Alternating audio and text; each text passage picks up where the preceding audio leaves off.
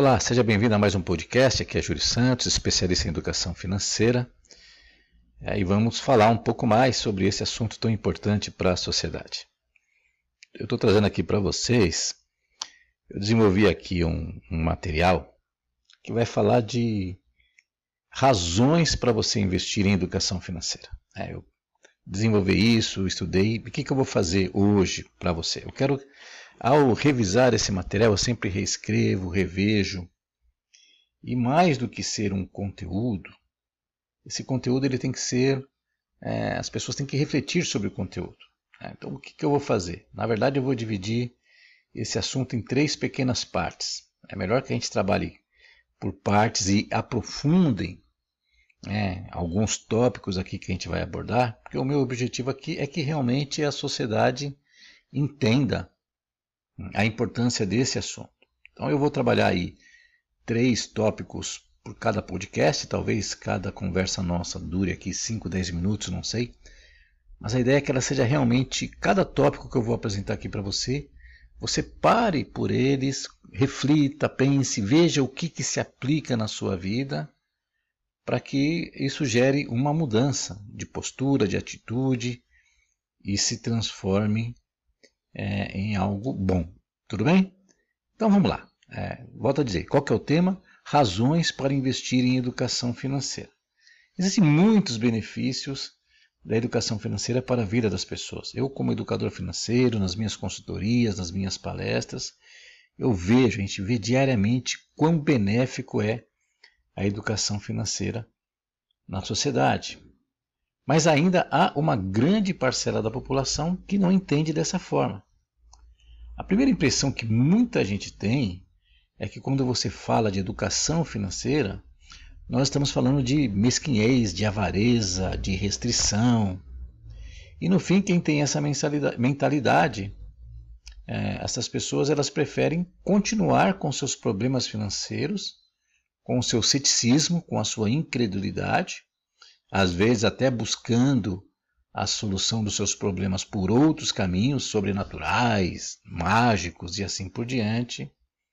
E elas perdem a grande oportunidade de reverter a situação. Algumas vezes até ficam andando em círculos, certo? Então, eu vou falar desse benefício e o seu principal investimento é o seu tempo. É, basta eliminar uma série de ações que não acrescentam nada na vida né? e, e focar e aprender algo que vai ser poderoso. Então, são coisas como aprender a ter mais controle financeiro, isso é possível aprender. Né? Entender o que, que é realmente um planejamento financeiro. Tem muitas coisas aqui que eu vejo que são é, muito simplificadas, né? apresentadas como planejamento financeiro. Na educação financeira você descobre, você descobre os grandes erros que nós cometemos quando o assunto é dinheiro e relacionamento, e aqui eu não só falo entre casais. Acho que, a gente, acho que a gente tem aqui um episódio sobre finanças para casais, tem algumas palestras no YouTube também, tem artigos. Mas não é só isso. Né? Os casamentos eles são abalados por problemas financeiros, mas tem muito pai e filho, filho e pai, irmãos, que acabam tendo desgastes exatamente por causa de dinheiro, certo? Então é, é muito amplo isso. E esses benefícios são tremendos. Na verdade, você nem precisa usar. Hoje eu vou falar de três, mas cada um individualmente, por si só, pela sua importância e pelo impacto na vida pessoal, na vida familiar, na vida profissional, já é suficiente para que muitas pessoas cheguem à conclusão de que precisam realmente da educação financeira. Mas eu sei também que cada um toma para si as decisões que acha mais adequadas. Portanto, eu vou deixar para você a sua decisão, certo? Vamos lá, vamos para o motivo número um pelo qual você deve investir em educação financeira. É o seguinte: você tem dificuldades de se livrar do cheque especial ou do cartão de crédito? Quando a gente fala isso, acho que pessoas arregalam os olhos, né? ficam assustadas. Porque a sociedade acha que é impossível fazer isso. Mas eu vou te explicar aqui. É, o, que mais o que mais a gente ouve nos noticiários é que os maiores responsáveis pelo endividamento na sociedade brasileira são o cartão de crédito e o cheque especial. Já existe até uma frase pronta, um jargão que foi criado para ser colocado nas manchetes, que é o seguinte: cartão de crédito e cheque especial são os grandes vilões do endividamento das pessoas. Isso não é verdade. É lá no, no curso de Geração de Riqueza que eu faço para as pessoas e nas próprias formações profissionais de educador, de consultor financeiro, a gente estuda a fundo, reflete sobre essa questão e nós mostramos que essa visão do cartão de crédito e do cheque especial, assim como vilão, ela é falaciosa, ela é mentirosa. E no fundo ela não ajuda muitas pessoas não. Mas nós sabemos que, na verdade, muitos trabalhadores, muitas pessoas de todas as atividades profissionais, elas ficam por anos e décadas usando esses dois instrumentos de crédito. Imagine décadas usando isso. E mesmo que você pague em dia, isso é, compromete ou até desacelera a sua capacidade de conquistar a liberdade financeira. Para alguns, na verdade, elimina essa capacidade, certo? E é totalmente possível eliminar o uso desses instrumentos de crédito, principalmente o cheque especial. O cartão de crédito, até que para algumas situações, é um recurso útil. Mas veja o que eu disse, algumas situações.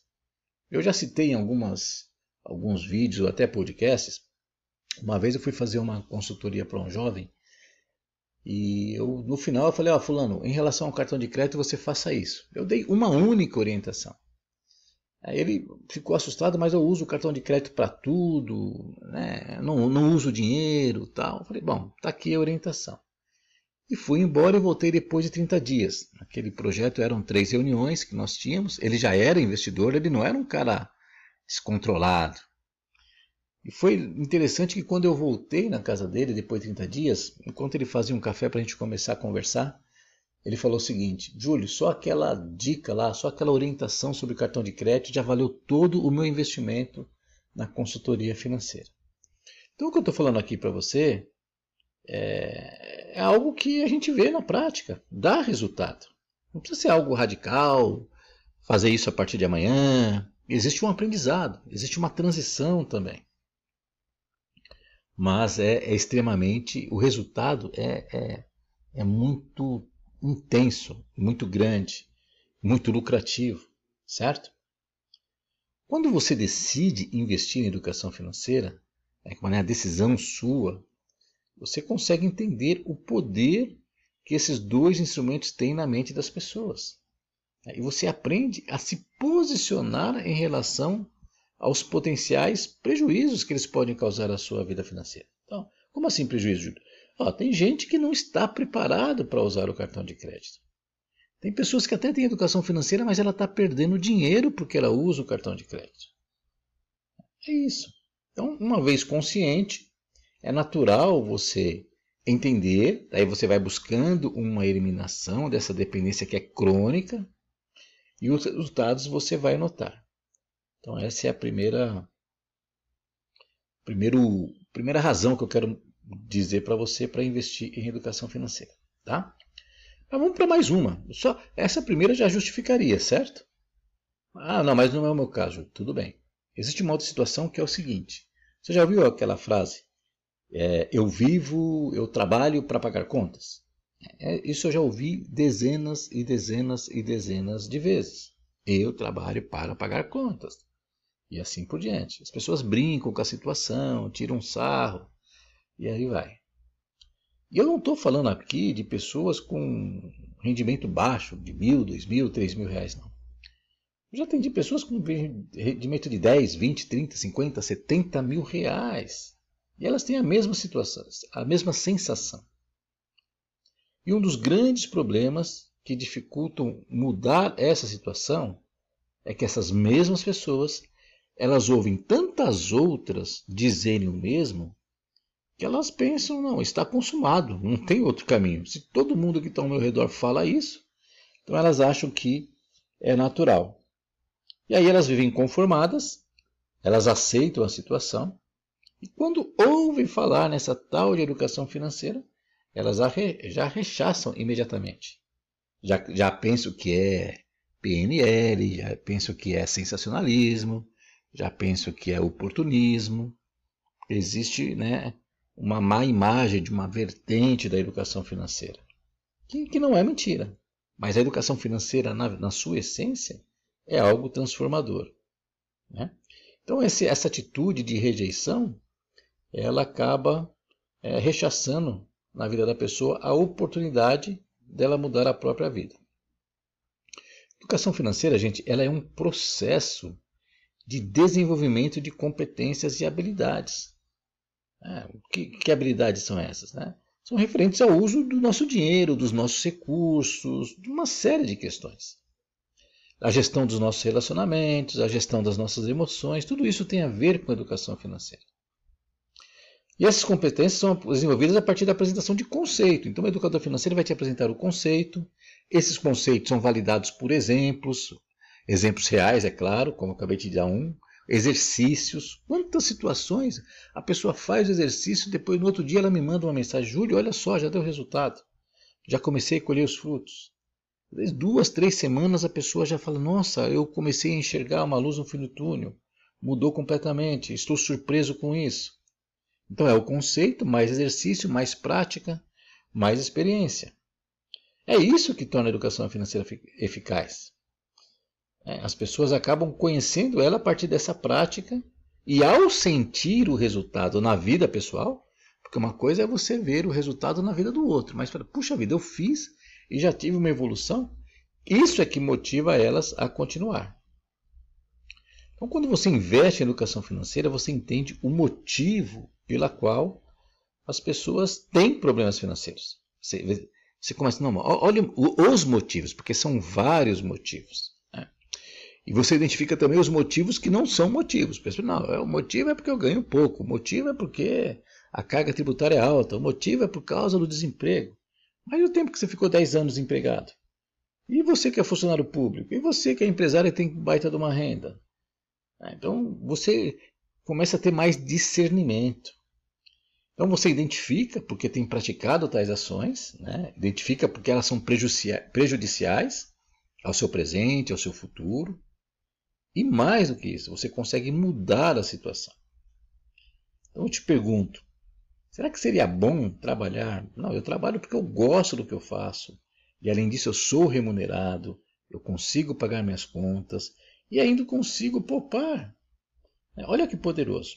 Ou você prefere continuar acreditando que o seu destino é trabalhar para pagar contas?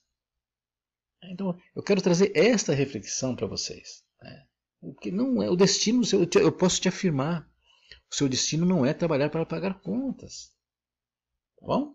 Mas vamos lá, para concluir, olha só, só isso, esses dois motivos já seriam poderosos. Mas eu vou dar mais um aqui, para a gente fechar a nossa conversa de hoje. É o seguinte, você tem bons rendimentos, mas não consegue ter reserva financeira. Essa é uma situação também muito comum. As próprias pessoas me dizem: Júlio, eu sei que eu tenho um ótimo rendimento.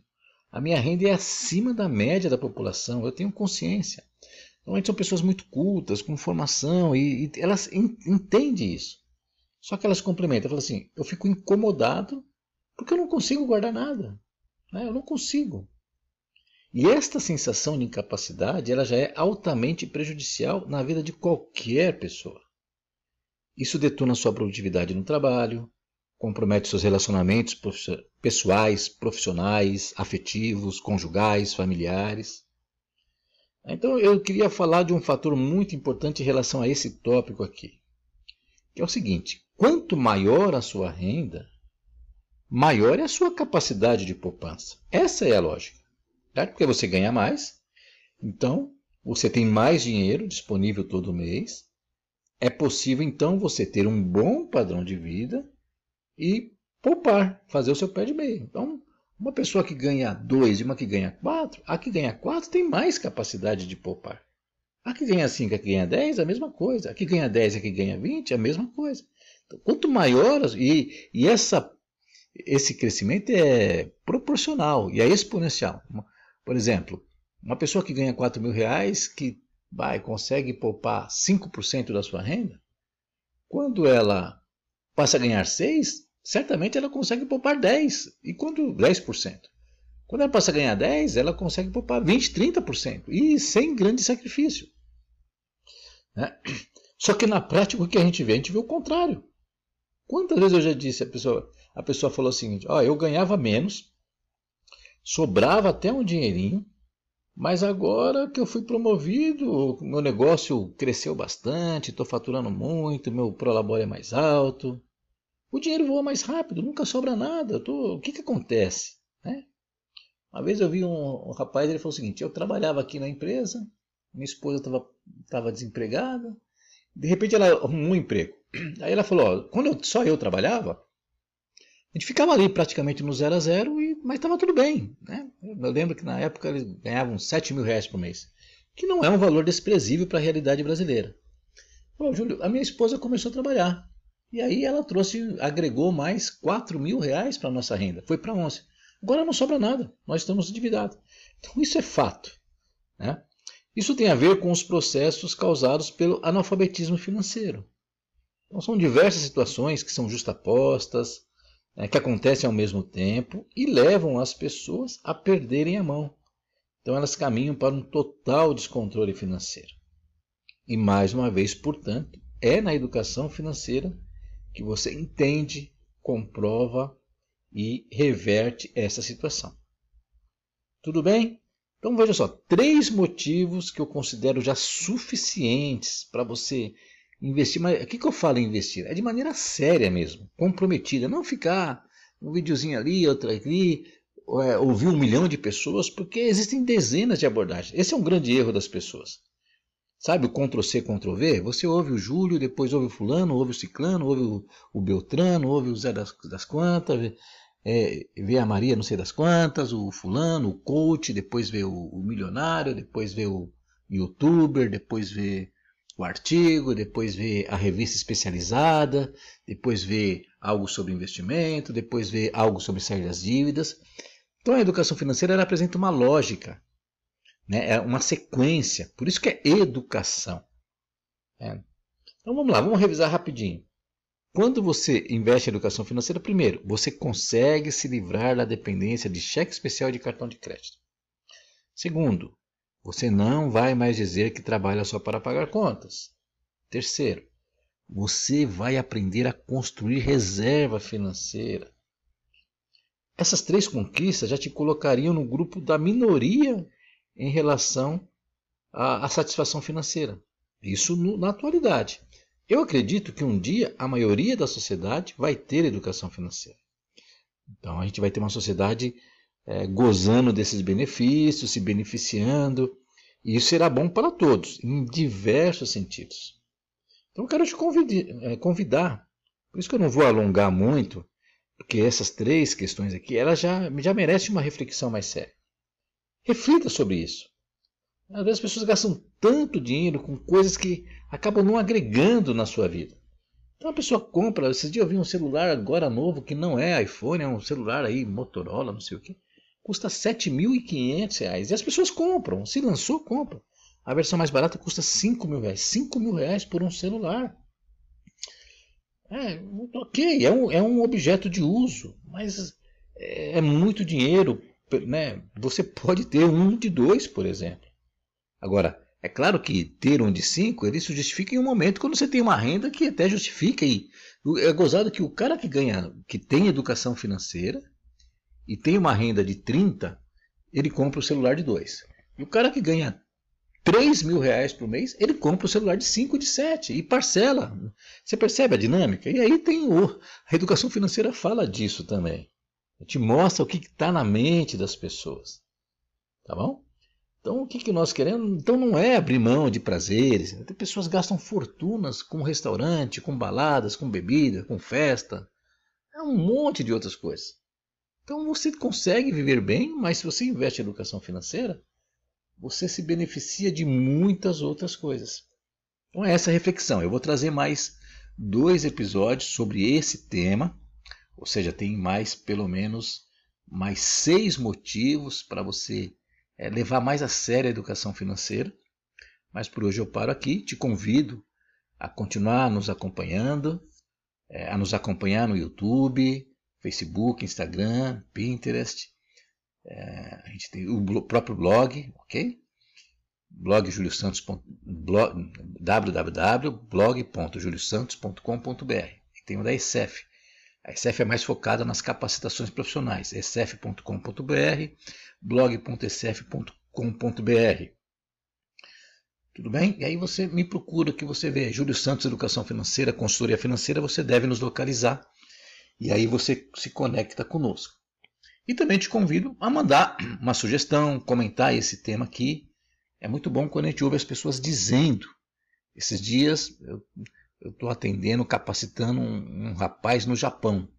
E ele falou: eu acompanhava os vídeos no YouTube, quero melhorar aqui, eu já faço coach financeiro aqui na, no Japão. Ele é um brasileiro que mora no Japão.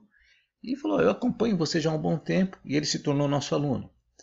Então, cada pessoa vai pegando lá os conteúdos por tudo que eu tenho escrito aqui e vai gerando resultado. Esse é o meu desejo.